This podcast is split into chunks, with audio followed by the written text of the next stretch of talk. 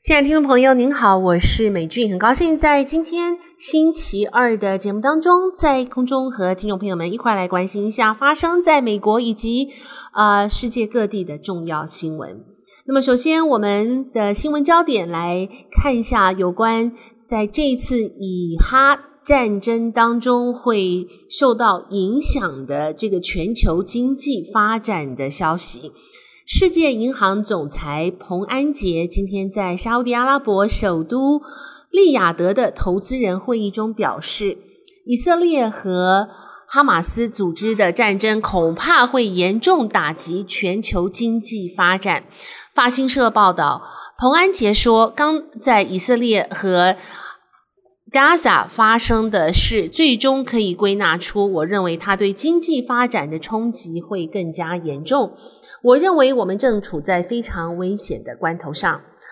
哈马斯组织武装分子七号从 Gaza Strip 对以色列展开突袭，造成至少一千五百以色列人的死亡。根据以色列当局统计，包括老人和幼童在内，事发当时有两百二十二人被挟为人质，其中有数十位双重国籍人士和外国人。那么，根据路透和法新社的报道，正在出访以色列的法国总统马克宏二十四号提议，可以扩大正在对抗激进组织哈马斯的国际联军，将巴勒斯坦武装团体哈马斯纳入联军作战的对象。马克宏向媒体表示，法国准备好了，让对抗 I IS 的国际联军也起而对抗哈马斯。目前，法国正参与。该联军在伊拉克以及叙利亚的作战。路透社指出，马克宏并未详述该支由美国主导、数十国参与的联军如何能够参与其中。以色列并非联军成员。在耶路撒冷与以国总理纳坦亚胡同台发言时，马克宏强调。以色列和法国视恐怖主义为共同的敌人。马克宏对区域冲突的危机示警，也也表示对抗哈马斯作战必须毫不留情，但不能摒弃规则。对于马克宏的构想，内塔尼亚胡直接没有直接置评，但表示这个战事是邪恶轴心和四自由世界之间的对抗。战争不仅是关乎以色列，也是所有人的战争。美国领导的对抗 ISIS 联军成立于二零一四年九月。马克宏的办公室表示，他的发言意在要从该联军取获获取灵感，而法国愿意和以色列以及盟国讨论对抗哈马斯的可能方式。那么，继一对美国母女上个星期获得哈马斯释放之后，在埃及和卡塔尔的协调之下，巴勒斯坦激进组织哈马斯二十三号基于健康因素再释回放出了两名以色列年长女性人质。拜登总统当天也向哈马斯喊话，要求对方先释放人质，再谈停火。以色列军方表示，有两百二十二人遭到哈马斯掳走。哈马斯。已经共释放了四名人质，人质的年龄目前是从九个月到八十五岁不等。许多人质具备双重国籍，并且持有欧美国家的护照。以色列总理。纳坦亚胡誓言要铲除哈马斯，但许多亲属失踪的家庭只在意人质的安危。部分人质家属呼吁以色列政府停战谈判，释放人质，但也有家属希望以军地面部队尽早寻获遭俘的人质，以免为时已晚，让战事陷入两难。另外，我们看到美国国务卿布林肯二十四号在社区平台 X 表示，他已经赴纽约参加与同日登登场的联合国安理会会议。布林肯表示，他将重申以色列自我防卫的权利，并且讨论保护人质获释、防止冲突扩大、强化对加沙走廊人道救援的相关作为。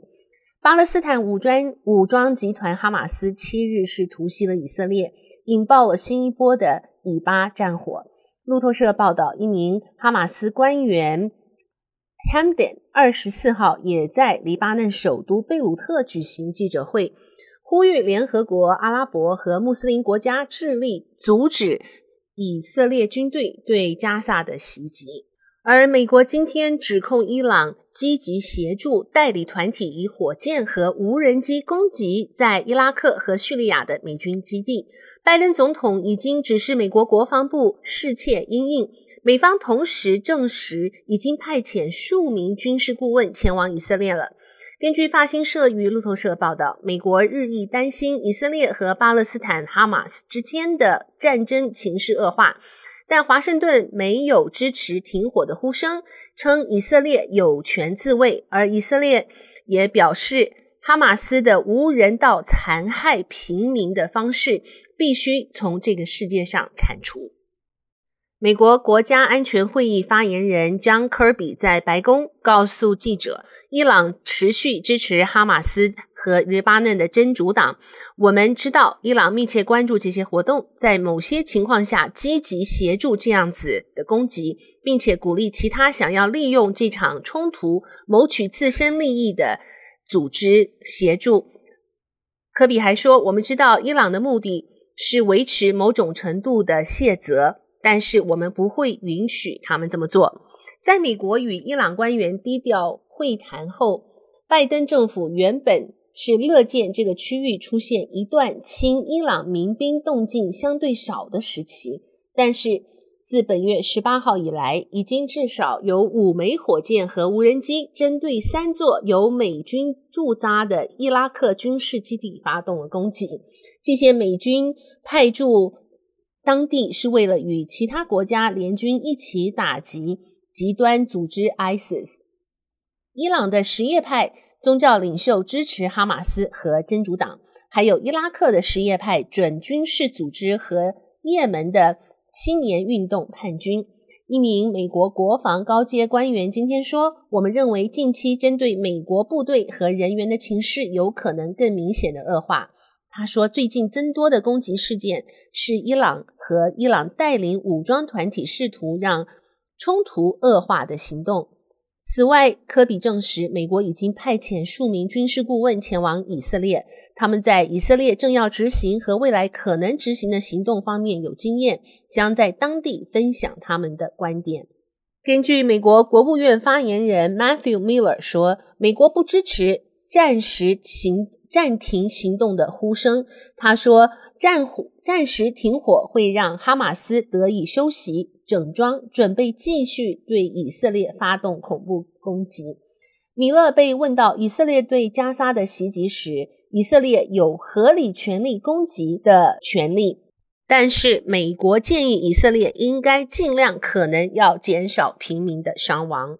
另外，我们关心一下，在美国国会，共和党将从八名议长候选人中选出党内提名人。共和党党鞭 Tom Emmer 是候选人之一。那么，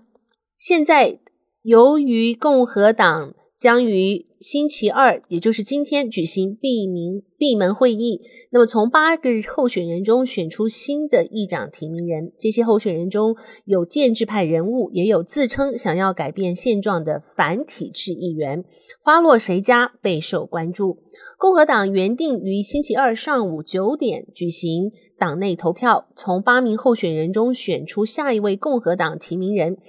这八人分别是共和党党鞭 Tom Emmer。众议员 Austin Scott、退役海军陆战队将军 Jack Berkman、共和党众议员 Byron Donalds，还有共和党研究委员会主席 Kevin Hurt、共和党会议副主席 Mike Johnson、众议院共和党政策委员主席 Gary Palmer 和众议院 Pete Sesson。共和党党鞭。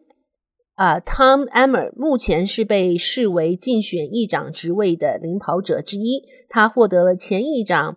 麦卡锡的支持。再来，根据大纪元时报大纪元的报道，中共官媒报道，台湾鸿海集团下的富士康正遭到中共当局调查。专家指出，这件事很明显与台湾的总统大选有关，中共介选已经是明目张胆。但中国中共逼企业家就范，导致全世界投资者恐惧赴中共投资，让中国经济雪上加霜。二十二号，中共官媒《环球时报》称，税务部部门近期依法对富士康集团在广东、江苏等地的重点企业进行税务稽查，自然资源部则对该公司在河南、湖北等地的重点企业用地用地情况进行现场调查。而台湾财信传媒董事长谢金河在脸书发文指出，中共官媒对富士康全面查税，二十三号震惊全球金融市场。国际媒体纷纷报道，在上海股市上市的工业富联开盘即跌停，且一价到底，股价下跌了一点六二元人民币，市值蒸发了三百二十一亿人民币。台湾红海跌了三块钱，股价逼近一百元。这一天，整个红海集团市值至少折损新台币两千亿美金，两千亿约六十四点三六亿美金，是对郭台铭具有杀伤力的一天。谢金河指出，中共把富士康端出来，背后代表着什么意意思？外界仍在揣测。红海只发新闻稿表示会正视此事，而直接的当事人郭台铭还没有针对此事发表意见。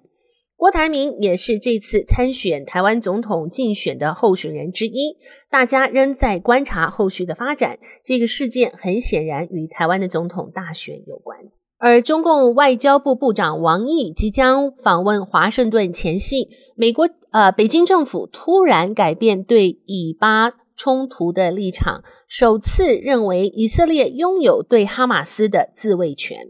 星期一，十月二十三号，中共首次。公开承认以色列有权抵御哈马斯，同时呼吁以色列考虑平民安危。王毅在电话中告诉以色列外长科科恩，每个国家都有自卫权，但应该遵守国际人道主义，并且保护平民。不过，王毅当天在另一次通话中告诉巴勒斯坦外外长马利基，中方对巴方，特别是加沙人民的困境深表同情。中国外交部十月二十四号正式宣布，王毅十月二十六号到二十八号访问美国。前一天，美国官员透露，王毅将前往华盛顿面会见国务卿布林肯和白宫国家顾问沙利文。最后，我们看一下这则来自纽约的消息：民主党的纽约市议会议长 Andriani Adams。在质询纽约市游民服务局、社会服务局与公立医院系统等机构安置无政客费用翻倍成长的听证会当中，表达了担忧。市议长欧德斯在听证会中指出，纽约市政府在二零二三年支出了十四点五亿美元给寻求庇护者提供服务。刚通过的二零二四年财政预算当中，相关服务的资金分配到两倍的金额，即是二十九亿美元。然而，市政府在八月又做出新的预测，估计本财年结束时，照顾寻求庇护者的非法游民费用将增加到四十七亿美元，而下一个财政年又要增长到六十一亿美金。纽约市虽然是庇护城市，有义务照顾每一个来到寻求的庇护者，但是本地经济尚未完全复苏，而安置无政客的费用却不断攀升。欧德斯指出，这样做会引发纽约民众质疑政府开销的效率。好的，亲爱的听众朋友，谢谢您收听美俊为您啊、编辑播报的全美重要新闻。在这边特别啊、感谢世界世界日报和大纪元新闻网所提供的资料。祝福您有一个愉快的星期二。我们明天同一时间再会，拜拜。